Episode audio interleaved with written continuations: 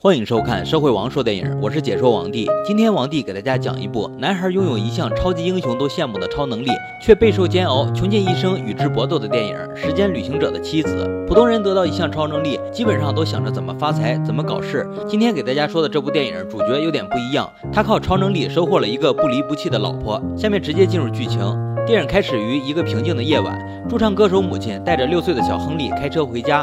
临近圣诞夜，车外空气异常寒冷。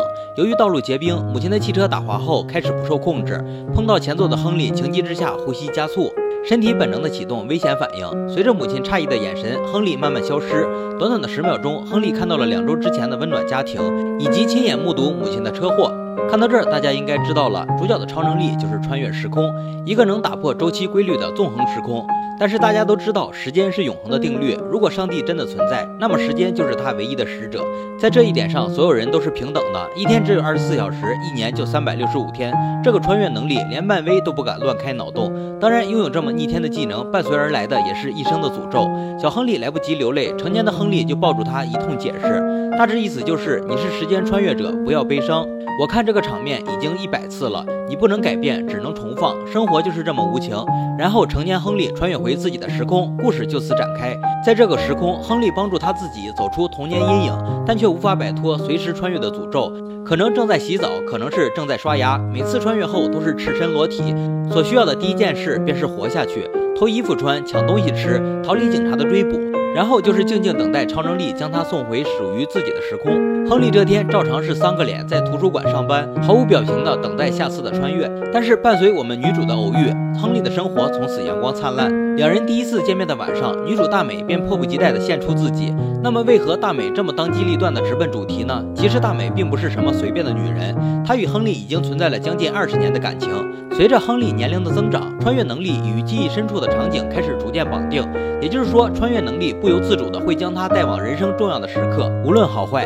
比如母亲车祸现场，以及与童年大美相遇时的草坪。大美家大业大，坐拥城堡花园，公主梦自然是少不了的。但爱打猎的父亲爱江山不爱妻女，长期冷落小姑娘。亨利的出现完美填补了他童年所有的孤单，陪他过家家，给他讲故事。草坪承载了他们二十年的记忆。未来亨利因为随机穿越所承载的无奈痛楚，在善良女孩一次次的等待中慢慢化解。两人就像大浪里的孤舟，狂风骤雨之下多次落锚，终于穿过深不见底的大海，相互慰藉，直至登上彼岸。接下来就是顺理成章的大美带他去见朋友、见家长。当亨利看到大美将他们二十年来每一次草坪穿越的过程详细写在日记中，他不再犹豫，这个女孩正是他的梦中情人。于是他静静等待下次穿越到三岁时，歌手母亲下班搭乘的那趟地铁。亨利和母亲打了个招呼，并说自己很喜欢他的演唱。母亲说：“真巧，我儿子也叫亨利，只不过他才三岁。”亨利说：“我喜欢上了一个女孩，真希望她能听听你的歌声。”临走前，母亲对亨利说：“勇敢的去追求吧。”亨利默认，并告诉母亲：“你的儿子非常爱你。”这段真的太感人了。电影的伟大就是剧本结合镜头，用故事的立体营造感情的代入，恰到好处的情感，不多不少的表情，唤醒的是观众内心的记忆。言归正传，亨利父亲知道自己儿子的超能力，他始终相信亨利可以回去拯救妻子，但无奈早已教会亨利坦然。剧情设定没有平行宇宙，也不会产生多维空间，亨利只能穿越，不能改变。面对儿子的新婚，无法走出阴影的父亲，最后还是选择参加。可是到了关键时刻，主角时空的亨利还是太过年轻。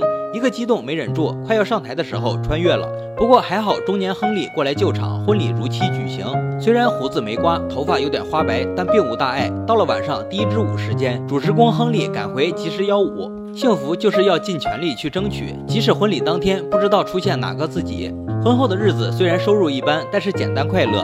丈夫消失，妻子默默收拾，两人心照不宣，共同面对，冷静解决。直到亨利有一次莫名其妙的消失两周，错过了圣诞节和元旦新年。可能作为时间旅行者的妻子，并没有想象的那么简单，两人闹起了矛盾。此时的亨利也终于开始使用技能福利，通过穿越，他记下当晚的彩票号码，带着妻子中了五百万美元，然后根据记忆买下理想之家。从此，大美可以毫无顾忌地开始艺术创作之路，亨利也解决了后顾之忧。但是，亨利在这一代基因变异产生的超能力，下一代会不会继承？答案是会。大美怀孕两次，还在子宫的孩子就开始穿越，这对夫妻二人无疑是沉重的打击。在两次失去之后，亨利为了倔强的大美不再受伤，结扎了自己，坦然而勇敢，但是没什么用。正如前面所说，幸福是要努力争取的，即使自己绿了自己。大美在某个晚上拯救了穿越过来的年轻亨利，两人在车内放飞了自我，所以主时空的亨利就这样被年轻时空的亨利绿了。这波操作也是六六六。不过好在有惊无险，大美诞生了一个女孩，亨利给孩子取名小花，原因是某一次穿越，亨利见到了自己十岁的女儿，女儿继承了基因，也会穿越，但十分懂事。主时空女儿降临后，小家其乐融融。亨利却想到了一个问题：他和大美从未见过年老的自己。如果穿越基因可以遗传，那么这个超能力肯定不会消失。为何自始至终没有见过四十岁以上的亨利？直到某天聚会，他们看到穿越过来的未来亨利中枪倒地，十秒不到的时间揭示了答案，但仍然只有坦然面对。在十岁女儿告知下，亨利知道自己会在女儿五岁那年死去。这个超能力和诅咒从小就教会了亨利坦然。不是坦荡，而是坦然。只有接受，才能改变。无谓的挣扎只会加深诅咒的痛苦。亨利知道了自己时日不多后，开始将穿越之后的生存经验交给女儿。在小花五岁生日那天，亨利随机穿越到了一个寒冷地区，冻坏了右腿，往后的日子只能坐轮椅。这对他来说是致命的打击，身体机能不能正常，意味着穿越之后生存将会十分不便。终于在元旦新年到来之际。亨利无意识地穿越到与大美相识的草坪。时至深冬，天寒地冻，对于岳父来说，正是猎鹿的好季节。随着一声枪响，岳父带着小舅子错把亨利当作肥鹿打中。穿越回到主时空的亨利，在大美的拥抱下缓慢停止呼吸。